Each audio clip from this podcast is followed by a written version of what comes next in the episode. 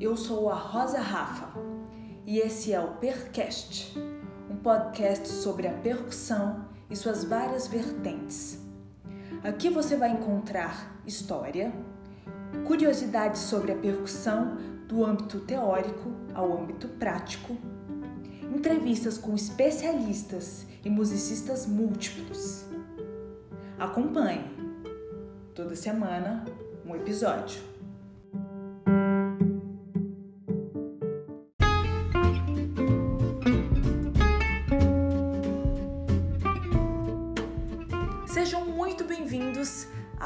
Um episódio do Percast, esse podcast sobre percussão. Estamos aqui no último episódio desta temporada e desse semestre. Mas calma, que semestre que vem tem mais. E já vou avisando, vem com uma novidade. O Percast terá uma edição chamada Pratas da Casa. Fiquem de olho. Mas enquanto a temporada que nós estamos ainda não terminou, quero anunciar para vocês o convidado de hoje. Para variar, ele é um super percussionista, um super músico, um super artista, uma pessoa que tem muita história para contar, que vai ensinar muito pra gente e vai falar sobre várias coisas que todo percussionista passa, como por exemplo, ocasiões inesperadas, sobre o quanto a gente tem que estar preparado para a vida, sobre gêneros, linguagem e muito mais. Tenho a honra e a alegria de apresentar para vocês Ari Colares. Bom episódio! Como percussionista popular, eu sou autodidata. Né? Eu estudei, um, fiz um, um, tempo de aula com um cara que, que, é, que não dava aula de percussão brasileira, ele dava aula de percussão africana, que é o Daniel Slon, um cara que era parceiro, foi aluno, depois parceiro do Gen, que é um africano que mora em Paris há muitos anos. Aí o Daniel e o Gen vieram para o Brasil em 80 e pouquinho, e aí eu fiquei um tempo é, é, fazendo umas aulas com o Daniel. Então foi, foi, a primeira vez que eu tive algum tipo de orientação de técnica, de mãos, com base nos em elementos de ritmos africanos. Nem era uma coisa focada em dissecar os ritmos, era mais um trabalho em cima de bases rítmicas africanas. Aí foi o, o, foi o que, eu que eu fiz aula de percussão, não de percussão brasileira, mas de alguma técnica apropriada para tocar a percussão africana. E da área popular também, eu estudei um tempo de bateria no clã, né? Mas já com uma convicção de que eu não queria ser baterista, eu queria tocar percussão, mas queria ter alguma alguma capacidade para tocar de forma baterística, assim, sabe, com quatro membros ou entender um pouco a lógica da bateria, mas para aplicar em outras coisas. Isso eu tinha clareza também. Naquela naquela altura já fazia quando eu, quando eu fiz bateria, já fazia uh, seis anos que eu estava no Abaçaí, que é o lugar que, onde, eu, onde eu me estruturei ali como, como músico e, de certa maneira, artista, né? Não, porque, porque lá, ali eu trabalhava para ser ator que tocava, cantava e dançava. Né? Era essa orientação que eu tinha quando eu entrei lá com 17 anos, sem nunca ter noção de nada de, de, de, de percussão e, e muito menos de arte e cultura em geral. Assim. Era aquele moleque da periferia que caiu num grupo de teatro ali e descobriu a sua vocação ali no grupo. E essa vocação começou como uma coisa bem mais ampla de, de, de performance. E eu já batucava ali, a gente tinha, uma, tinha uma prática de tocar música tradicional, danças tradicionais. Eu cantava, dançava, tocava e atuava né, nas peças que a gente fazia tal. E, e aos poucos a percussão foi me puxando mais e, e, eu fui meio que orientado assim pela direção do grupo, que é o Toninho Macedo, que é um cara que foi meu guru assim durante, durante anos, a estudar, a aprender a escrever, porque eu já tocava umas, umas coisas que a gente aprendia nas rodas e, e nas visitas a, a, a, comunidades tradicionais tal. Ele falava, meu, escreve essas coisas, escreve essas coisas, é importante escrever, é importante escrever. E ali, ali eu fui me formando. Então. E aí quando pintou, uns anos depois, pintou a oportunidade de estudar um pouco com Daniel. Aí foi a primeira vez que teve alguma orientação de técnica, assim, de posicionamento de mãos, que eu já tinha uma técnica intuitiva aprendida com o Gans, assim, né? E aí, quando eu queria um pouco mais, quando eu já estava um pouco mais interessado em aprofundar na parte musical, eu entrei no clã. E assim fui indo. Depois me, também não, não, não, curtia mais o clã e não tinha onde estudar percussão popular brasileira, que era o que eu queria estudar. Aí eu, um amigo que estudava na, na, na escola municipal falou: Meu, estuda percussão erudita, então. Né? É, é... E aí eu comecei a estudar com a Beth. Imagina, eu entrei lá para estudar com a Beth, eu tinha 26 anos. E, e fazendo aqueles exercícios de, de, borra, de, de, de almofada que a Beth passava tal. Um ano depois de eu começar a estudar com a Beth, me chamaram para dar aula na ULM. Aí eu era aluno da Beth na Municipal e era colega da Beth na ULM. E a Beth me, me botando para ensinar percussão popular para os alunos dela da, da, da, da Municipal. Né? E, e eu, com os meus alunos na ULM, eu, eu tinha, eu tinha uma. Eu percebia né, que existia uma separação muito grande entre os profissionais da percussão popular e os da percussão erudita. Né? Eram duas escolas que não se misturavam. Né? A própria Beth comentava assim: Putz, Ari, me dá um toque aqui, cara, porque eu já tô, já tô cansada de, de, de, de viajar para fazer banca de, de tímpano em outros países e aí, quando eu falo que sou, bate, que sou brasileira, todo mundo cola em mim e fala: então você é brasileira? Então, e o ritmo não sei o quê? E o ritmo não sei o que lá? E o pandeiro? E o choro? E o samba? E ela não sabia nada. Né? Ela, ela comentava sobre essa, esse, esse hiato que tinha na formação dela, mesmo ela tendo começado como baterista. Né? E, e aí, é, naquele momento, eu tinha, eu percebia também uma distância que tinha do, da, do, dos percussionistas populares é, do, de conhecimento técnico, de conhecimento mais refinado musical. Você tinha só alguns gênios, né? Mas formação não existia. Então, é, é, e na ULM, quando eu entrei em 93, quem dava aula de percussão eram dois percussionistas da Jazz Sinfônica, que eram o, o Miltinho, que na verdade não é percussionista, é baterista, aquele que tocava com, na, com, com o Jô Soares, né? E o Dirceu Medeiros, que também é um grande, era um grande baterista, morreu poucos anos depois. Ele era um grande baterista, mas só que também era capoeirista. Então ele conhecia berimbau, conhecia pandeiro, tabaco e os ritmos da capoeira. Né? Então, nessas aulas de percussão que ele dava lá, ele acabava focando um pouco nesse universo. Né? Não tinha na ULM naquele momento, fazia pouco tempo que a ULM tinha sido formada, né? E não tinha naquele momento um, um, um, um professor de percussão que tivesse, que tivesse como, como atividade principal tocar percussão. Né? E aí quando eu entrei, eu montei um programa. E comecei a trabalhar pensando como é que faz para formar percussionista. Então, naquele momento, eu tinha uma experiência prática, né? Foi em 93. Eu tinha uma experiência prática de 12 anos de tocar percussão popular, especialmente por causa da, da, do meu contato com esse grupo, que era um grupo de teatro e que foi virando um balé folclórico. Então eu conhecia de, várias, de vários ritmos tradicionais brasileiros. Naquele momento eu já, já, já tinha virado músico profissional, já estava tocando, é, já estava ocupando um espaço assim no mercado da percussão, tocando tocando é, é, música regional, MPB, música instrumental, ou seja, estava bastante atuante, já tinha uma noção do que era a, a, a, atividade de um percussionista popular, de quais eram as demandas. E me espelhava e observava colegas, observava, eu era muito, muito, acompanhava muito o trabalho do Guelo, acompanhava muito o trabalho do, do Marco Suzano, e tinha ali umas, umas referências, né? Então eu me baseava na minha própria experiência e na experiência de colegas. Fala, bom, o, o, o que, que precisa ter no, programa de formação de um percussionista popular brasileiro?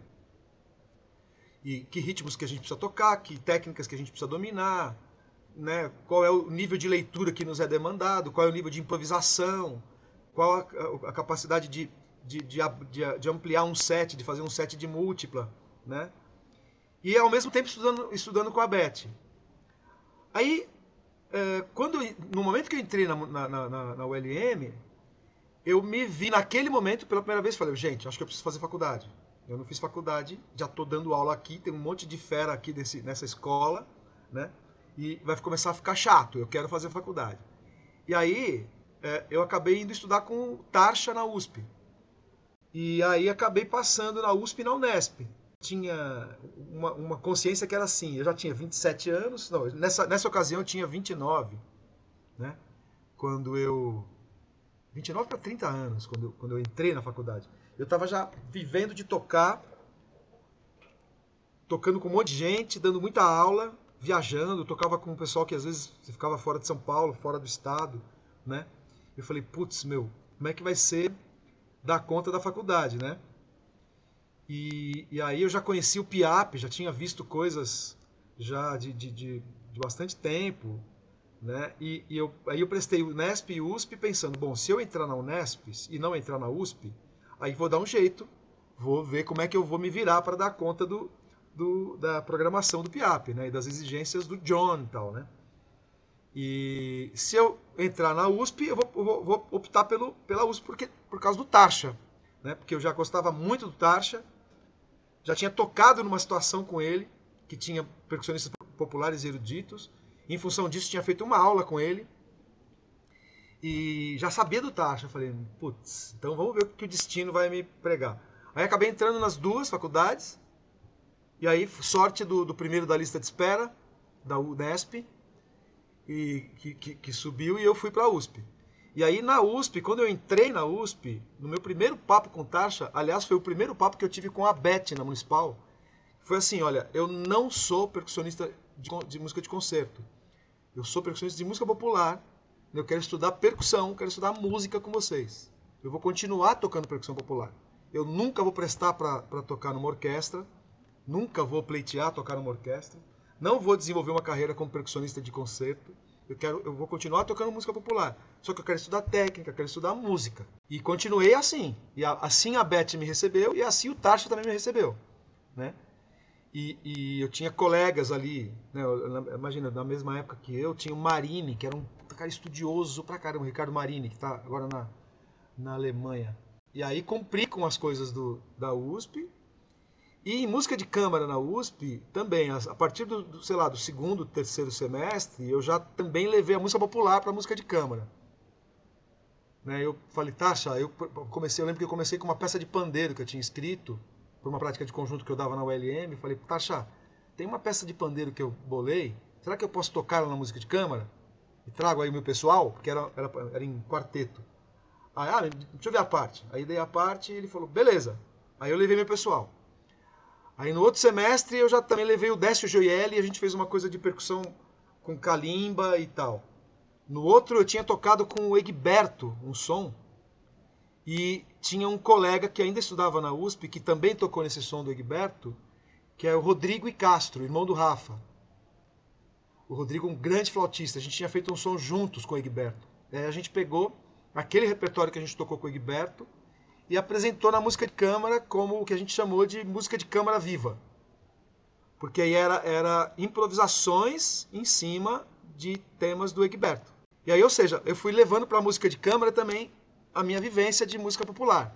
E isso foi sendo valorizado pela, pelo, pelos colegas, pelos professores, e inclusive de fora da, da percussão.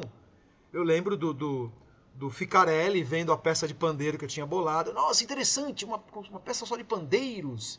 E aí ele me chamava, na época que ele era diretor do departamento, me chamava para conversar, ele queria saber de ritmos populares, tal, que ele não conhecia e tal e tal. Ou seja, eu era meio estranho no ninho na, na, na, na USP, mas, bicho, mais velho do que os outros alunos. E, e, sei lá, era valorizado ali pelos, pelos, pelos professores e tal, né? E, então, nesse, nesse tempo todo de contato com a, com a música, a percussão de concerto, né, da música de concerto, eu tinha uma convicção de que existia uma, uma diferença muito grande também nas duas escolas. Primeiro que já existia a escola da música da música erudita, da percussão erudita, já existia a escola da bateria, a escola da percussão popular não existia, eu estava ali capengando ali, correndo atrás, tentando construir um pouco essa escola, mas eu tinha uma clareza de que, eu podia contribuir de alguma maneira com, com, com essa com a, a, a a diminuição dessa distância dessas duas formações, né? né? Eu achava que assim a escola ideal deveria ensinar as duas coisas ao mesmo tempo, né? Numa formação básica, estruturada, onde pudesse ter bateria, onde pudesse ter todos os instrumentos que a gente costuma tocar na percussão popular e também os instrumentos melódicos, né, para que você tivesse uma formação mais ampla e aos poucos você fosse escolhendo a carreira da percussão popular, a carreira da bateria e a carreira da percussão de concerto. Né? E eu achava que é assim que tinha que ser. E na, na ULM, isso não, não existia. Existia o curso de percussão popular e existia o curso de percussão erudita. E não dava para fazer as duas coisas. Então, os meus alunos jovens, que eu percebia que tinha ali uma, um, uma aptidão e um apoio de família e uma condição mínima assim, né, para se formar, eu falava: Meu, entra lá na municipal, vai estudar com a Beth, com o Zito. Fica aqui comigo e vai lá também. Aí foram vários meninos. Né? Curiosamente, não tinha meninas. Eu, depois, eu fui recebendo depois meninas que já tinham feito percussão erudita e foram fazer percussão popular comigo. Né? É, mas aí eu fui estimulando essa galera, né? E aí, é, quando eu virei, quando a, a ULM virou EMESP, eu passei, eu fui convidado para coordenar o curso primeiro de percussão e aí já, já, aí já tinha, eu já participava das discussões ali do, da implantação e eu sugeria que tinha que ser uma coisa só, que tinha que haver uma união entre os cursos de percussão e, e aí sugeria a criação de um curso de primeiro ciclo, onde o professor tivesse a capacidade de ensinar o, o repertório mais amplo possível. Né? Que pudesse sentar o aluno na bateria, pegar o xilofone, pegar um pandeiro, uma conga. Eu, eu, a partir daquele momento, eu fui procurando, quer dizer, a gente conseguiu criar lá o primeiro ciclo, essa formação mais básica, que é a percussão sem sobrenome.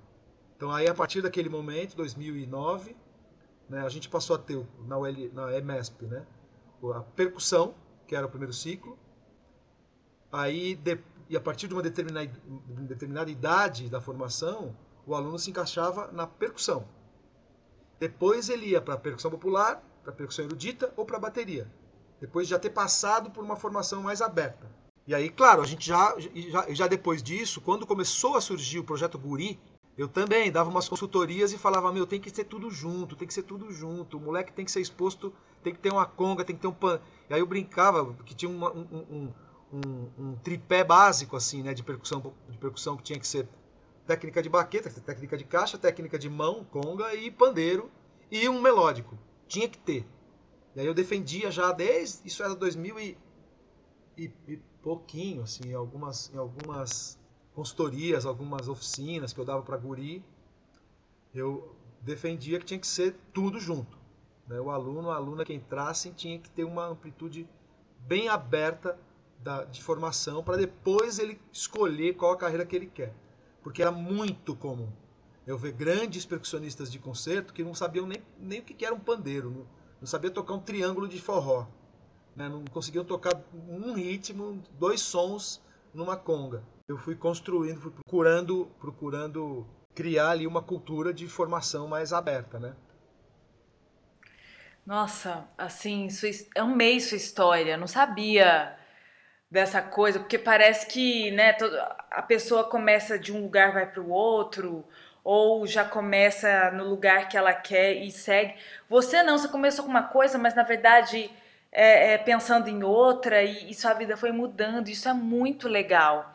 E o mais legal de, de saber da sua história é que você vai poder responder depois desses anos algumas coisas que está em questão para muita gente hoje em dia, mesmo profissionais, né? Por exemplo, o que, que você acha? Você acha tão importante estudar, mas eu queria saber o porquê você acha que um agrega o outro, né? A percussão popular agrega na percussão erudita e vice-versa, porque a gente tem muito essa coisa de ou sofrer porque não faz ah, eu não faço nenhum nem outro bem, ou ah, não posso fazer, ou se não você chega no trabalho e aí você, ah, tá bom, é um concerto sinfônico que tem uma música que tem que tocar pandeiro popular, aí de repente você fala, nossa, não toco. Então tem muito essa crise, né? Ou às vezes de não ser um especialista e ter medo de ser criticado por isso, ou perder trabalhos pela falta de versatilidade. Então queria que você desse essa visão assim pra gente. Primeiro, sobre o, começo da sua fala, dessa sua, sua última fala, porque assim, eu, eu fui apresentado para percussão popular é, a partir do ambiente onde ela nasce. que é com a dança, que é com as manifestações populares, que na verdade tem a música, tem a dança, tem o teatro, tem os bonecos, né, tem o, a representação, assim, é, o, o, o, artista mais multi-linguagem. Né? Então eu apresentei, eu, eu, eu, eu fui apresentado para a percussão nesse contexto. Então eu dançava os ritmos que eu tocava. Né? Eu tinha um contato com as danças, as danças que compõem música, corporeidade, interpretação, né, os personagens e tal, e as cores e etc. Né? Esses rituais todos, né, populares. Isso primeiro que já me, me colocou num, num lugar onde a performance da, da percussão popular ela não é, não está fechada na performance do instrumento percussão. Ela, ela tem uma movimentação que vem junta, ela tem as cantorias tradicionais que vem junto, já tem a melodia, o movimento corporal e o tocar tambor. Não é assim, saber um padrão e tocar aquele padrão. Na minha opinião, assim, você vai tocar um, vai tocar um pandeiro de choro, tem toda uma carga de cultura que vai estar junto com, aquele, com aquela performance. Eu acho uma, uma pena né, quando eu vejo um percussionista que está lá, uma orquestra tocando, né, e ele sabe tocar o padrão, mas ele não tem a menor, a menor vivência do contexto de onde vem aquele padrão. O padrão é a coisa mais simples, mais, mais superficial daquilo. Quando você está tocando, sabendo de onde vem e tendo uma memória cultural junto com aquela performance, mesmo que seja um padrão simples que você repete do começo ao fim da música. Uma coisa é você estar tá só fechado naquele padrão, outra coisa é você ter, você se sentir ali representante de, um, de uma cultura. E isso que eu acho que, que, que, que eu acredito que tem que estar presente na formação de um percussionista que vai tocar um padrão popular. Uma pessoa que vai tocar um, um padrão de, de, de, no, zabumba, né? mas não, não, sabe se mexer, não sabe nem como é que dança aquilo que ele está tocando, não conhece meia dúzia de músicas do Luiz Gonzaga para tocar um baião. Né? Tá escrito na partitura que recebe para ele é tum, tum, pá, tum, tum, pá, tum. E ele não tem a menor noção de que nos padrões tradicionais, nessas danças populares, os padrões não são estritos. Eles são o tempo inteiro permeados por variações. E essa variação você vai ter se você tiver vivência. Então não basta você tocar um padrão do começo ao fim. Fica frio. Entendeu? A escrita não comporta. Então, a escrita, a, a escrita que já na música de concerto não comporta toda a expressividade que, que a música tem, na música popular é maior ainda. O padrão, quando é escrito num arranjo para ser tocado é, é, em cima de um, de, uma, de um gênero popular, aquele padrão é, é, um, é uma sugestão do arranjador, do orquestrador. Às vezes é, é só para ter uma, uma, ideia. Eu cheguei a tocar coisas, eu lembro uma vez que eu toquei um, um, um repertório lá na Jazz Sinfônica, que me chamaram para fazer cachê, e era uma coisa do Stan Kenton. E aí tinha, na partitura, na parte de pandeiro, era um monte. De pandeiro não, desculpa, de bongô, era um monte de grupo de quatro semicolcheias. Só que era bongô. Aí você ouvia o negócio, você sabia que era o, o arranjador só botou ali, olha, toca cheio, né? E aí você não era para tocar taca taca taca taca taca taca taca, era pac pac pum pac pac pac pac Só que isso não estava escrito. E, e, a parte vinha assim, tá tá tá tá tá tá tá tá. Só que estava escrito lá. Eu lembro que tá aqui na, na, na no título ali, o percussion é o, o, o percussionista estava tocando os instrumentos sinfônicos. Né? O drums era o baterista. E a percussão popular estava escrito Master Percussion. Que eu traduzi ali como uma, um, um, especialista daquela, daquela linguagem, daquele idioma. Você tinha que saber falar o idioma. E a escrita era só um, um, uma sugestão ali, só uma estrutura que eu tinha que seguir. E aí tinha uma ou outra é, convenção, né, alguma coisa que tinha que ler, as, os lugares de entrar, os lugares de, de, de voltar, né, as dinâmicas que tinha que fazer. Né, isso era o mais importante. Não era a, não estava performance totalmente escrita ali. E, e, e, isso é uma especialidade que ainda carece de, de muito mais é, estruturação de formação. Eu fiquei 25 anos dando aula na MESP. Quer dizer, entre o LM, Centro Tom Jobim e MESP. 25. Né? Quando e, e, ou seja, para mim ainda, ainda tem muito o que fazer. Depois de um tempinho entrou o Guelo, entrou o Angelosa, né, que são pessoas que são da área. É, e Então, primeiro, para não perder o fio da meada do que você levantou, é, é, você comentou que a, a, minha história era um pouco de, de, uma coisa, mas que depois foi virando outra coisa, né? E primeiro era isso. O, a minha história com a percussão, ela vem, ela tá, ela tá junto com a dança, tá junto com o contexto tradicional, tá junto com a história que a gente tem que, que buscar para você tocar uma levada de pandeiro, né? Uma coisa.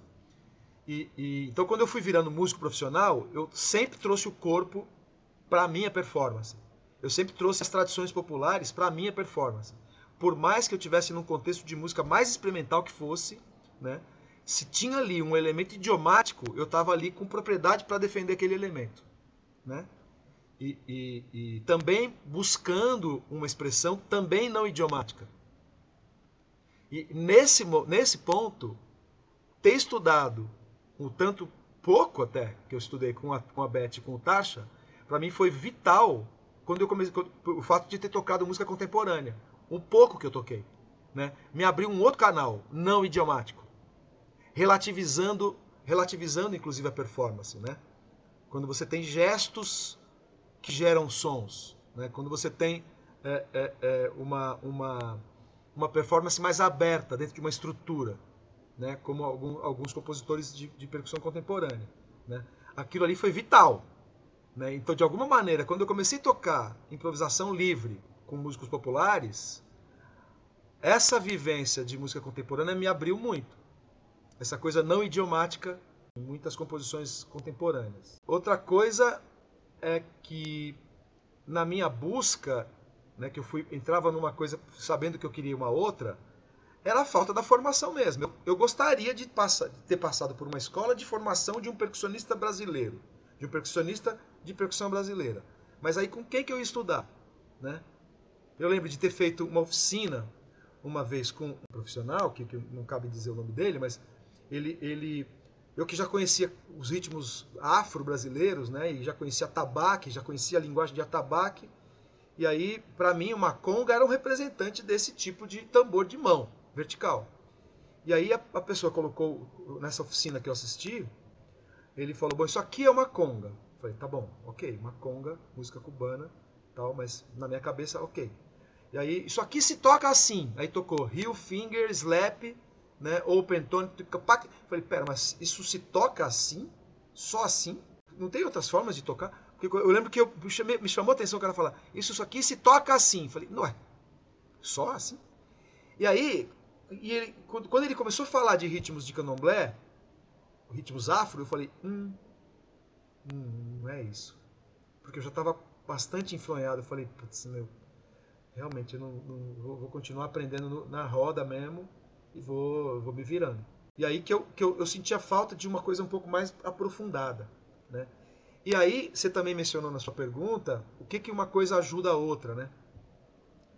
É, é, eu tive vários insights importantes fazendo aula com, esse, com esses professores. Né? Eu lembro de um insight muito grande, uma vez, o Zito, né? Tava, tava substituindo, a, substituindo a Beth, que tinha ido viajar tal.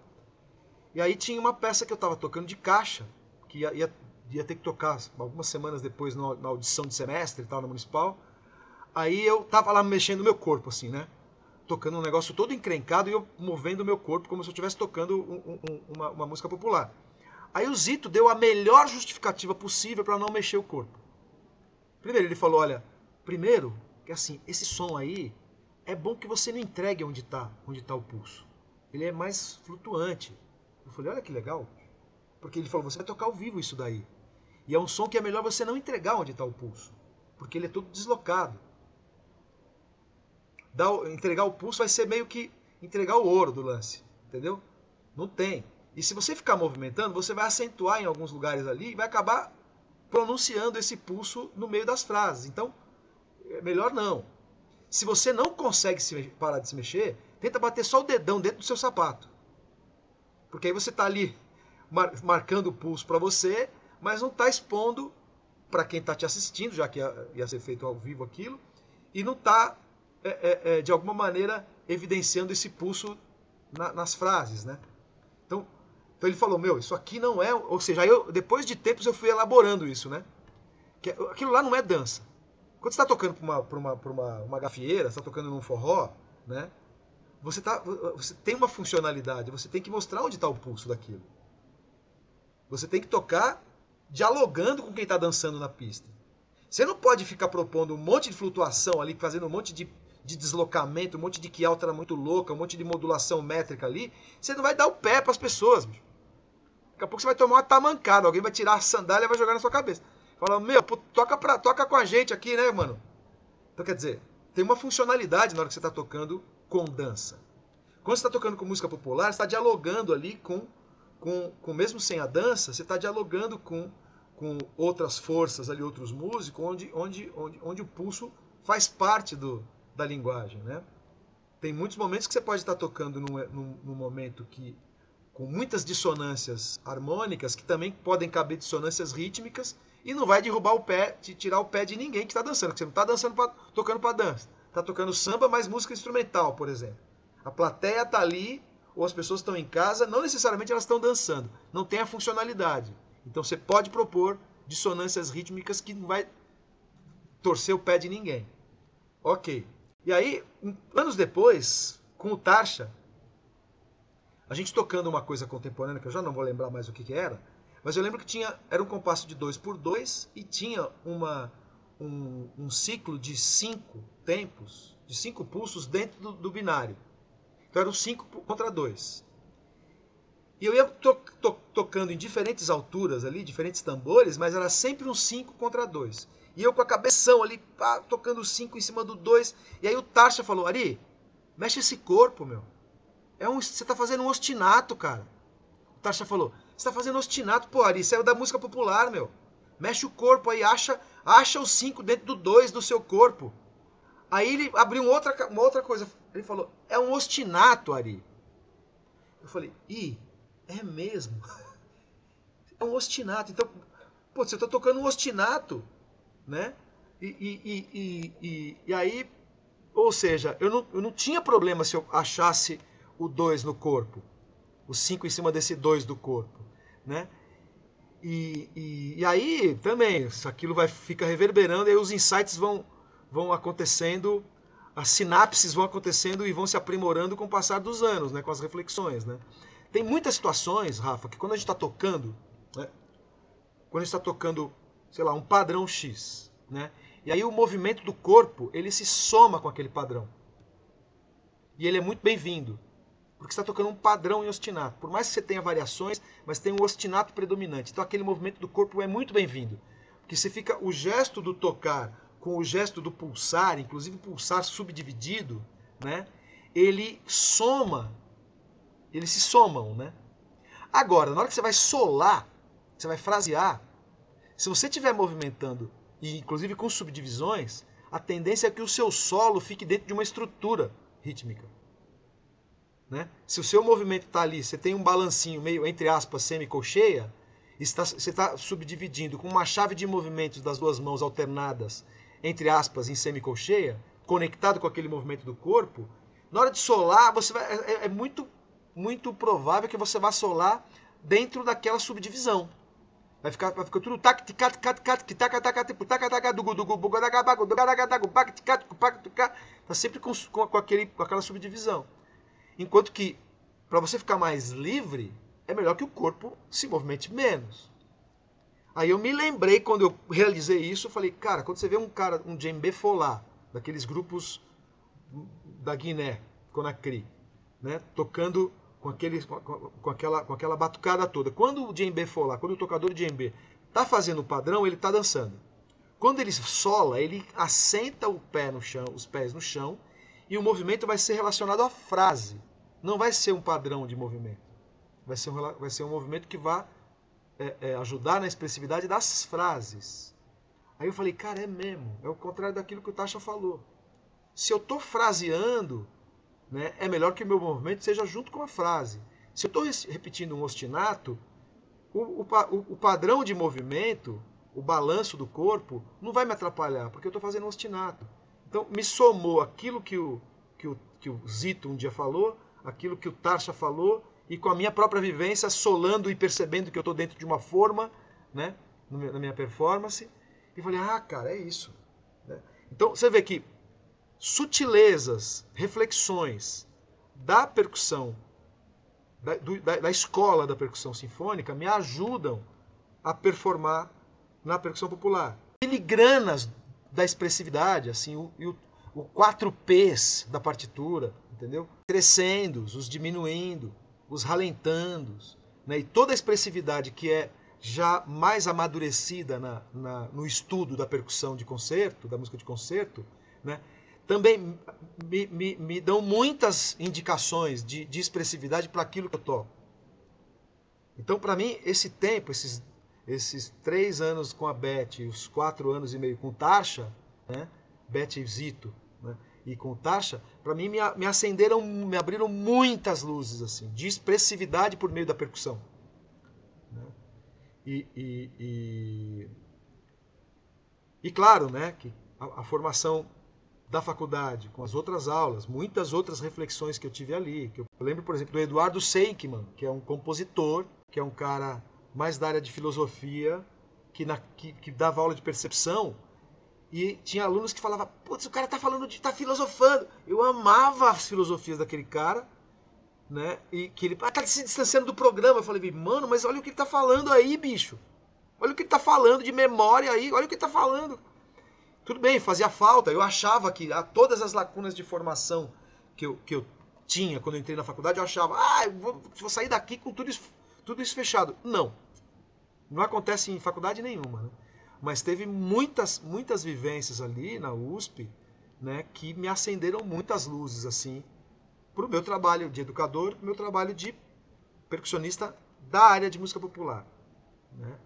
E, e, e, então, claro, e é isso. Eu acho que você está estudando, porque, meu, a, a, história, o estudo da percussão de concerto tem muita coisa, mas muita coisa. A pessoa pode ficar a vida inteira ali e ela não vai dar conta de tudo aquilo. Mas uma coisa que eu acredito que é assim: se você está numa fase de formação, primeiro que a formação é a vida inteira, né?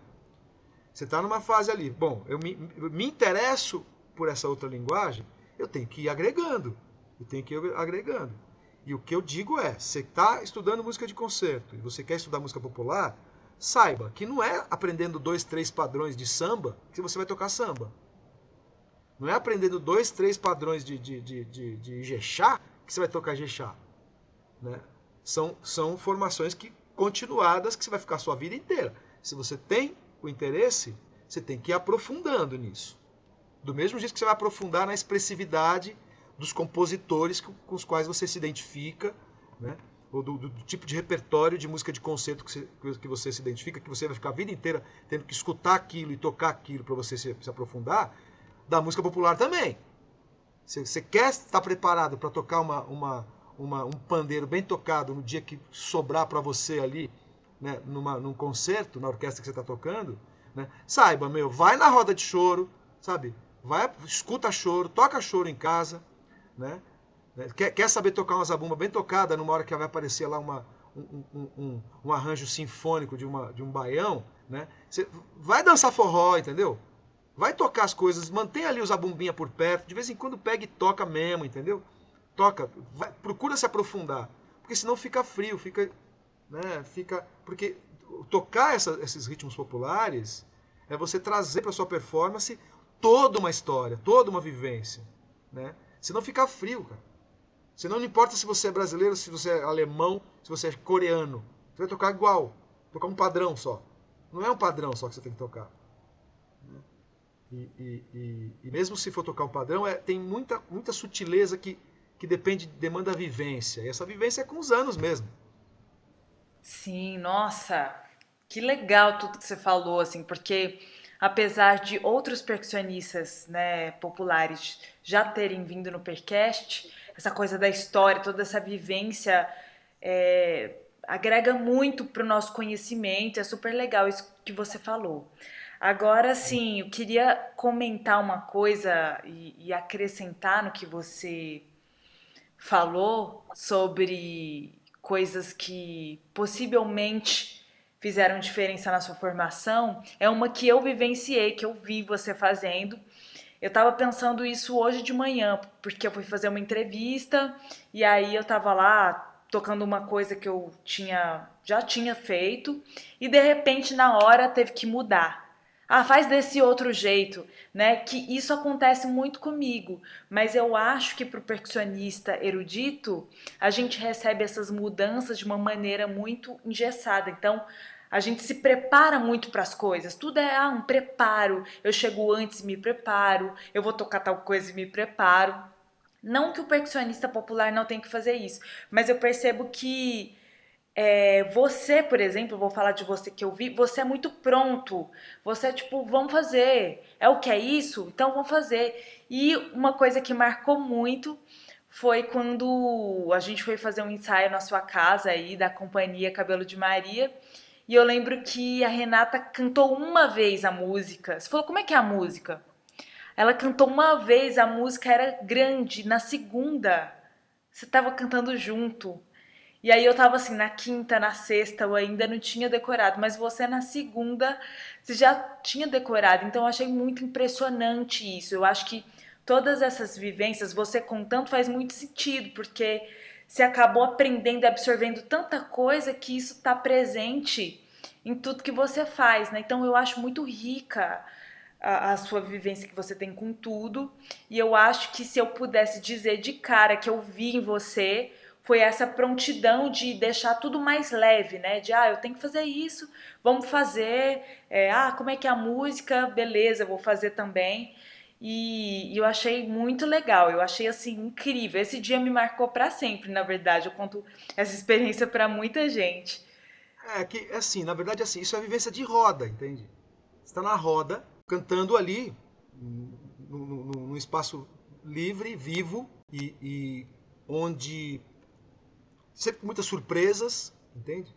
É, é, é, é meio que o jogo, entende? É, você está ali jogando, entende? A, a, a, bola cai no seu pé, você, você desenvolve ali, porque você, tá, você, você não está preocupado com a perfeição do que você está fazendo, mas você está. Você tá, você, a bola tá, cai na sua mão, você faz algum desempenho de alguma maneira, devolve. Não que eu seja bom de bola, não, tá? Só foi uma, uma, um paralelo aqui. E também acontece, por exemplo, eu, eu é, no Abaçaí, a gente fazia muitas apresentações, muitas vivências, né? e muitas apresentações incluindo mestres de cultura popular. Então a gente tem uma pessoa que, com quem eu tenho contato até hoje, então, que é o Sapopemba. Né? Então a gente cantava, fazia shows e combinava. Olha, Sapo, então olha, então a gente vai fazer essa sequência de músicas, tá? Ó, música 1, música 2, vamos, vamos, vamos, aprender, às vezes cantado em, em, em língua africana, né, em Yorubá ou algumas línguas banto, né? é, eram apresentações de, de, de, de xirê de orixá, por exemplo, né? com, com, com sequências de cantigas de orixá. E aí a gente ensaiava algumas músicas. Chegava na hora, ele, que é da tradição, isso aconteceu com outros mestres. Ele, ele não sabia diferenciar o palco da, da roda da tradição. Aí ele começava, ah, tem essa também, pá, pum. E já vinha com outra, e vinha com outra, e vinha com outra. E, e a gente tem que fazer coro, porque era sempre responsorial. Então, você fala, meu, tem que, tem que pegar essa melodia, tem que pegar as vogais e as consoantes, eu vou depois, eu vejo depois. Então você, ah, a consoante depois eu vejo. então, assim, na segunda você já tinha que responder, entendeu? Na, na, na, cultura tradicional acontece isso. Você vê gente fazendo segunda voz e sem saber a letra. Então ele vai no. Foi. Ou seja, é um pouco da experiência do ritual, do, do, do espaço ritual. E outra coisa é da relativização. Né? De, a performance pode ser de um jeito, mas pode ser do outro, mas pode ser também do outro, pode ser do outro. Né? A gente se ensaia às vezes de um jeito, mas na hora faz de outro. Né? E, e isso, na percussão popular, é, a gente aprende também a lidar. Você, às vezes, ensaia, aprende a música naquele momento, aí você tem uma ideia. Bom, aqui eu acho que eu posso tocar tal instrumento acho que eu posso botar um negocinho no meu pé esquerdo, botar um negocinho no meu pé direito e vamos lá, a gente ensaia. Aí fez mais uma, uma segunda vez, você fala, putz, mas pensando bem, acho que não. Na segunda vez você já muda alguma coisa. Aí acabou. Próxima música, fala, putz. Aí você anota ali o que você fez. Depois no dia vai ter a passagem de som e o show. Aí na passagem de som você volta para aquela música, já olha a anotaçãozinha que você fez e já faz diferente, ou, ou, ou esquece, esquece o que, que você anotou. Fala, o que, que eu anotei aqui que eu não estou entendendo nada. E na hora você já improvisa e aí na hora do show você fala, na hora do show você fala, bom, na música anterior eu toquei tal instrumento, eu já tinha ensaiado tal instrumento também, mas eu vou variar o timbre. Na hora do show você fala, vou fazer diferente. Então a gente acaba é, é, é, é tendo um, um, tanto de manha de não se fixar tanto no combinado. Porque a gente trabalha muito mais com, com, a, com, a, com a abertura para muitas possibilidades do que por alguma coisa que está determinado num, num, num, arranjo, numa partitura, entendeu? Então é, é, você vai pegando mais a manha de relativizar e de ter liberdade para criar no, na hora. De repente, ontem mesmo, a gente fez uma live com a Barca, né? Depois de um ano e meio sem a gente se encontrar. A gente fez uma live, cinco pessoas tocando ao vivo ali. E aí, músicas de um disco que eu não tinha tocado o disco inteiro, que era, foi o 25, o 20, a comemoração dos 21 anos do Turista Aprendiz, o primeiro disco da Barca, que foi lançado em 2000 e eu entrei na Barca em 2004. Eu nunca tinha tocado um show só daquele, daquela, daquela, daquelas músicas, né? E várias músicas eu nunca tinha tocado. Aí tinha lá, na passagem de som, a gente foi meu primeiro contato ali tocando aquelas músicas. E depois, na hora do show, eu falei: não, não, não, não vou tocar tabaco. Eu já toquei esse ritmo numa outra música, eu vou tocar outra coisa. Eu peguei cachixi, um negócio, toquei outra coisa. Não era nada daquilo que a gente tinha ensaiado, mas eu falei: na, na narrativa do, do show inteiro, era melhor eu variar o instrumento. Na, na passagem de som e ensaio, tudo meio junto, corrido, eu toquei tambor de mão, mas aí na hora eu falei, não, não vou tocar. Na anterior eu toquei tambor de mão já. E o ritmo que eu toquei naquela hora já tinha tocado na outra música, semelhante. Vou fazer outra coisa. E aí o povo nem se surpreende, a gente não tinha combinado aquilo, mas eu pensei no todo, entende? Não, me, não me fixei no arranjo entre aspas, entre aspas que eu tinha determinado na passagem de som. Eu sempre levo outras coisas, porque na hora se der vontade de variar o timbre, pensando na curva do espetáculo inteiro, eu vario o timbre pronto. Faço outra coisa. Não, muito incrível. Eu acho que isso é realmente uma aula. Aquele, no dia que eu vi isso, falei, nossa, eu preciso ter essa manha, porque assim, na, na verdade, a gente tem que estar tá preparado para sempre esse jogo de cintura. A gente tem que lidar mais com o inesperado do que esperado, né? Porque nem sempre vai ser do jeito que a gente quer, que a gente planejou. Qualquer coisa pode acontecer. E eu acho muito legal essa coisa de lidar com você. Então, eu acho que da, da pouca convivência que eu tive com você, o que eu mais aprendi é ter leveza para independente do que aconteça, você tá ali tranquilo fazendo, recebendo aquela informação. E tem uma coisa, Rafa, que é o seguinte, meu. Imagina, bicho, século XX, a gente já está no XXI. Né? O que, que é erro? Se você faz uma coisa com uma intencionalidade musical, né? se você está tocando, você pode estar tá fazendo uma coisa sozinha ou com outras pessoas, né? Primeiro que assim, a gente tem que ter, tem que ter a tranquilidade de incluir o silêncio, de incluir a escuta. Tem muita coisa que é assim, bicho, não preciso tocar essa parte, tira a mão. Né? Buscar contraste com a, com, a, com o tacet é fundamental. Tem uma coisa também que a gente vai aprendendo, especialmente depois de tocar música, música instrumental, de tocar muita improvisação, de fazer muito, muito trabalho de improvisação, que é essa capacidade de, de, de ficar tranquilo com o risco. Né? Porque na nossa atividade, o risco é do quê? O que, que acontece se você fizer alguma coisa que não estava previsto? Ou alguma coisa que a priori pode ser considerado erro. Se a gente está tocando uma coisa e de repente a gente sai do ritmo, embala naquele ritmo que você saiu e já faz uma, uma modulação métrica e já fica diferente, depois volta. Entendeu? está fazendo um improviso, perdeu, se no meio do improviso você se perdeu, não sabe mais onde está o tempo, faz um rulo, entendeu? faz um rulo, ouve os outros elementos, pra, pro, faz um piano súbito, pá, dá um tapa, pra, e faz um silêncio, aí acha o tempo, entendeu? Porque é, é, muito possível você se perder. Você se perde e se acha, e pronto. Né?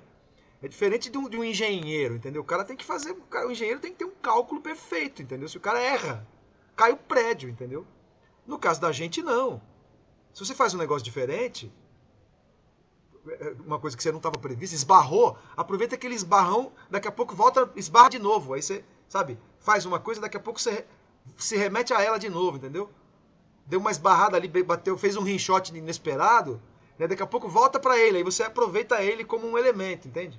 Não fica aí, meu Deus, eu esbarrei, esbarrou, e aí? Tudo certo. Sim. Eu lembro de um, esses dias alguém me contou de uma, de, uma, de uma fala que uma vez escutou do Herbie Hancock. Diz que estava tocando com Miles Davis. E aí o Herbie Hancock, no meio de, um, de, um, de, uma, de uma passagem lá, ele botou um acorde no piano totalmente fora do que estava acontecendo. E aí diz que, diz que é, é, ele pôs a mão na cabeça assim. Só que o Miles Davis foi para uma nota errada que ele, que ele fez. O Miles Davis comprou aquela, aquele choque que o, que o Herbie Hancock apresentou. Não deixou ele sozinho ali. Então, ele, entre aspas, errou. O Miles, opa, já foi para aquela nota. Já foi para outra história, já virou outra coisa. Né? Então, putz, é, é, erro, mas não, foi alguma, alguma surpresa, entendeu? Foi uma coisa surpreendente ali. Se a gente ficar com tanto medo do inesperado, né, a gente não arrisca. E eu me lembro exatamente de uma situação que eu estava tocando com, com Ferragutti, num, era um festival internacional, era aqui em São Paulo, mas era um festival internacional, e era um, um som que era em trio, que eu fazia muitas vezes no lugar do Guelo. Foi, foi no ano 2000 também, ou 99, sei lá. Eu lembro que era um trio de acordeon, pandeiro e saxofone e flauta, com, com, com o Ferragutti e o Paulinho Oliveira. E aí no camarim, a gente estava passando uma coisa, e aí eu arrisquei, né, no, na, no camarim, eu arrisquei uma, uma coisa lá e deu uma trave, sabe? Aí eu falei na hora, eu falei, pô, Ferragutti, fica tranquilo que na hora eu não vou arriscar, não. Ele falou, não? Como assim, cara? Claro que você vai arriscar. Aí eu falei, ah, tá bom. Aí eu falei? Falei, tá bom, porque mas pode acontecer, eu, vai ficar um negócio diferente ali, né? E, e eu lembro, lembro do Ferragutti falando bem sério, não, Ari, como não, cara? Arrisca sim. Ou seja, vamos nessa, né, bicho? Né? E, e, e se por acaso alguma coisa é, é, ficar diferente do, do planejado, voltando para o comecíssimo dessa minha fala, essa última fala, que é assim, você tem que ter uma intencionalidade musical e preparado para o inesperado. Então, se sai alguma coisa. Bicho, se a intenção é musical, vira musical, entendeu? Não é assim, cabeção e, e você tocando o que está escrito, tocando o que está previsto. Não, toca, toca de coração, né? E procurando a música. Aí, se você está conectado na música, se sai diferente, sai bom também. Legal, super dica aí. É, adorei. Agora sim, você, sei lá, já te vi tocando tanta coisa, tantos gêneros, tantos instrumentos. Aí eu queria fazer duas perguntas nesse sentido. A primeira é se tem, se existe, né, tanto o gênero quanto o instrumento que você se identifica mais, que você considera ah, isso aqui é minha casa mesmo. E, e qual instrumento que você consideraria assim chave para pessoa que quer, principalmente no caso dos percussionistas eruditos. Muita gente fala pandeiro, né? Se você também tem essa mesma opinião. Eu acho que pandeiro e tambor de mão. Sabe, atabaque, conga, djembe, né? Porque é, é o contato direto com o couro, sabe? É você ter o contato direto com aquela superfície que está que tá produzindo o som. Né? De você saber explorar ao máximo as sutilezas que, que aquele tambor, que pode ser diferente do outro, né? Às vezes você tem, tem coisas que o tambor vem com uma personalidade. E essa coisa de tirar o som com as mãos, eu acho é, é, de uma importância muito grande na formação do percussionista. Né? Eu fico me lembrando agora, lembrei da Valéria Zeidan, que aliás você poderia é, é também é, convidá-la para uma conversa aqui, que ela tem a coisa com os frame drums que são muitos anos já de busca. E é a coisa com a mão, mais do que isso, com o dedo. Né? Eu acho que trabalha no, no lugar da, da, da, sensibilidade do percussionista, que é muito importante. Da mesma forma que, por exemplo, que a caixa é um, um, um instrumento estrutural na formação, porque ela é barulhenta, né? Você tem que desenvolver muita sensibilidade para tocar ela de jeito de formas musicais, né? E, e, mas de qualquer maneira ela tem uma ferramenta, tem uma baqueta, né? Agora na mão é outra parada. Né? E, e, todas as possibilidades de som que a gente possa tirar com, com as mãos. Então, primeiro, primeira dica em relação a, ao instrumento que eu acho que faz falta na formação do percussionista erudito, né? É tambor de mão. E são as linguagens desses tambores, né? os idiomas que eles representam. E aí tem um campo que é difícil de você encontrar isso num professor só. Por isso que é, o ideal numa formação de um, de um percussionista é que você tenha especialistas de diferentes áreas ali lecionando, sabe? Agora, sobre a, a minha identificação, assim, é, é bem difícil para mim, porque eu tenho uma paixão assim muito grande por diferentes instrumentos. Tenho uma paixão muito grande por tambor de mão, por atabaque, por, por, por, por qualquer outro tambor. Imagina, um atabaque bem aqui. Eu estou sempre com o atabaque por perto e, e fico buscando ali é, é, essa, essa prática constante ali com esses tambores né, e com a cultura que eles representam. Né? É, pandeiro é um instrumento também que eu tenho uma, um amor muito grande por ele. Né? Adoro tocar udu, adoro tocar moringa. Né? E também ali tem uma, uma presença muito forte da natureza ali, né? Uma coisa um, um tambor de, um instrumento de barro, né? Que o, tambor pele animal tem uma coisa com pele animal especial. Gosto muito de tocar instrumento com pele animal. Eu tenho a madeira, a pele, né? Tem ali uma uma ressignificação de uma vida ali, né? Duas, né? Da árvore que estava ali e do, do animal, né? Da, da, do, que está ali de alguma maneira falando, né? A partir das minhas mãos, né? É, é e, e, a, e, o Udu, eu também tenho uma coisa especial por esse instrumento. Assim, gosto muito de tocar o Udu. Né? De, de, tirar som com os dedos ali também do Udu e tal. É, berimbau, tenho uma, adoro tocar berimbau. Nunca fui capoeirista, né? mas tenho uma, uma, um prazer muito grande de, de, de buscar os sons do, do berimbau. Ah, nossa, aí eu começo. Vou parar mais, acho que podia ficar por esses aqui só. Agora, eu, eu sei que a gente está num momento pandêmico aí, muita coisa foi cortada, né? E assim, como que você se adaptou para a pandemia? Quais são os seus projetos atuais? O que, que você tem feito agora que as pessoas podem encontrar ou procurar você por esse motivo? Está oferecendo cursos? Como é que tem sido? Bom, eu estou trabalhando como gerente artístico do projeto Guri. Isso é uma atividade que nesse momento está ocupando a maior parte do meu tempo. Né? Ali é um, é um, um trabalho que para mim é muito bem novidade, assim. Né? Já tinha trabalhado como, sei lá, como coordenador de curso, né? que vários anos eu fiquei lá na, lá na EMESP, mas já tinha trabalhado de alguma maneira como consultor programático, né? mas gestão direta, assim, é a primeira vez que eu tô tendo esse desafio mais mais forte. Já faz seis anos que eu estou no projeto Guri do Estado, né? que é o, o, o interior e litoral. Estou coordenando uma pós em percussão brasileira lá na Santa Marcelina, na Faculdade de Santa Marcelina. E essa pós, inclusive, a gente vai agora no segundo semestre de 2021. A gente vai daqui a pouquinho, a gente está agora em junho, né? Gravando isso aqui dia 3 de junho. Né? A ideia, a gente agora começa a divulgar para formar uma segunda turma no, no, no segundo semestre deste ano, que eu estou também estou coordenando e lecionando e tem um time pesado ali de um time da pesada de percussionistas, né, é, procurando abarcar um, um, campo bem grande assim, né, de, de, de possibilidades ali de formação. É uma pós-graduação.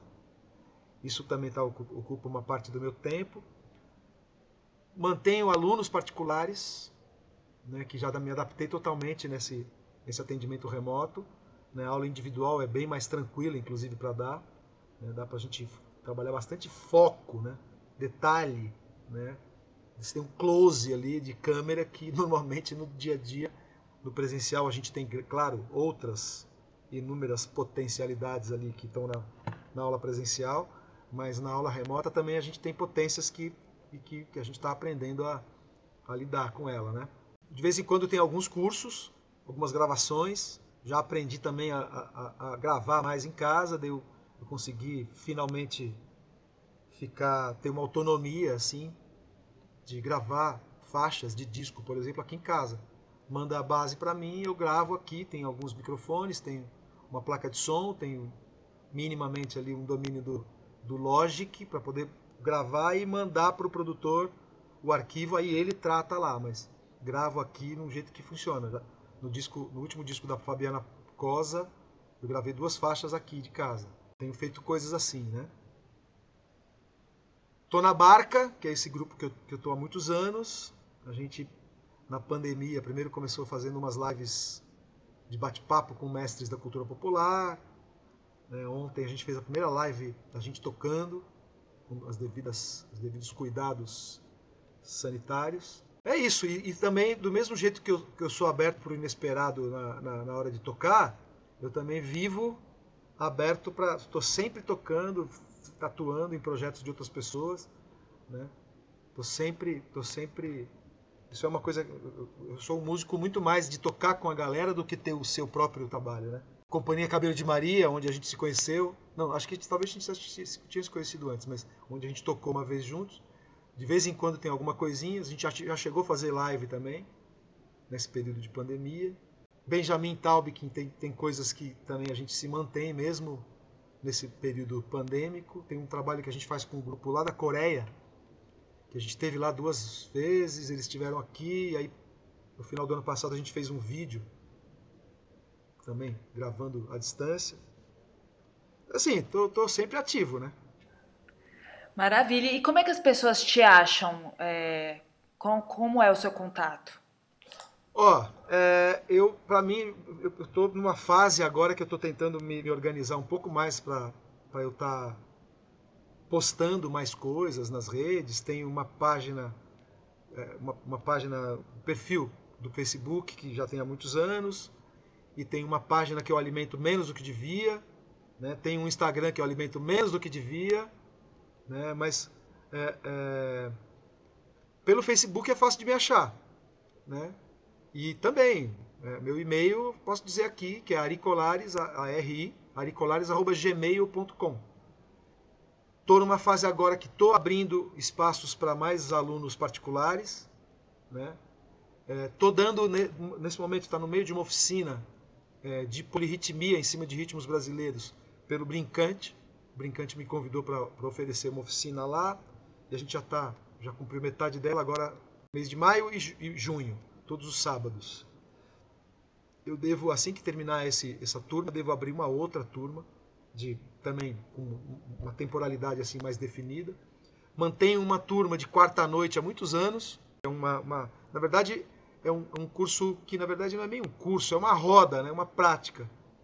Né? Que a gente tem, tem pessoas que estão há mais tempo, tem pessoas que estão há menos tempo, mas que é uma turma sempre aberta também. Quarta noite, que a gente está também trabalhando remotamente nesses tempos pandêmicos. Legal. Então, deixar registrado aqui para o pessoal que ouvir te procurar, que com certeza vale a pena. E quero te agradecer pelo super papo, tudo que você falou. Vai ajudar muitas pessoas, tenho certeza.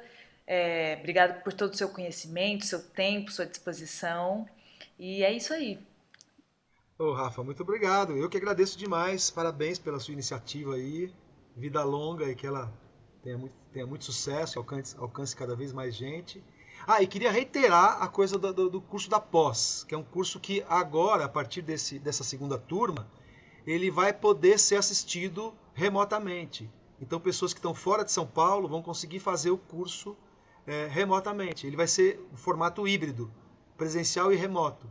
Quem está por perto faz presencialmente, assim que as restrições sanitárias pararem, né? E quem está de longe pode fazer de longe, né? Não é um EAD, não é EAD, é um curso que pode ser feito de longe, né?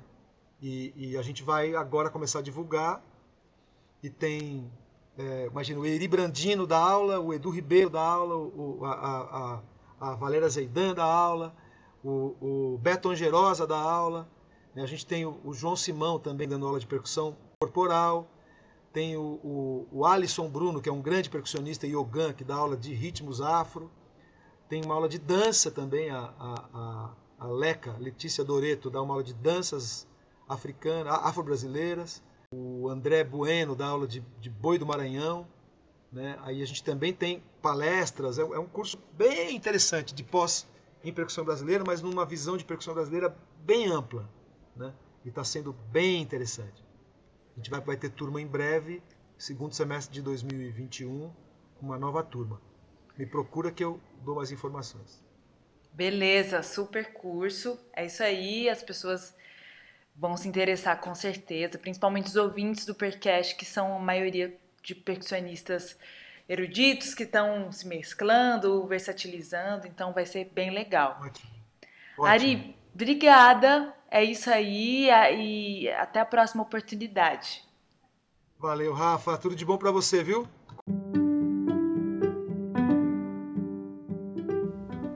Eu sou a Rosa Rafa e esse foi o Percast, um podcast voltado à percussão e suas várias vertentes.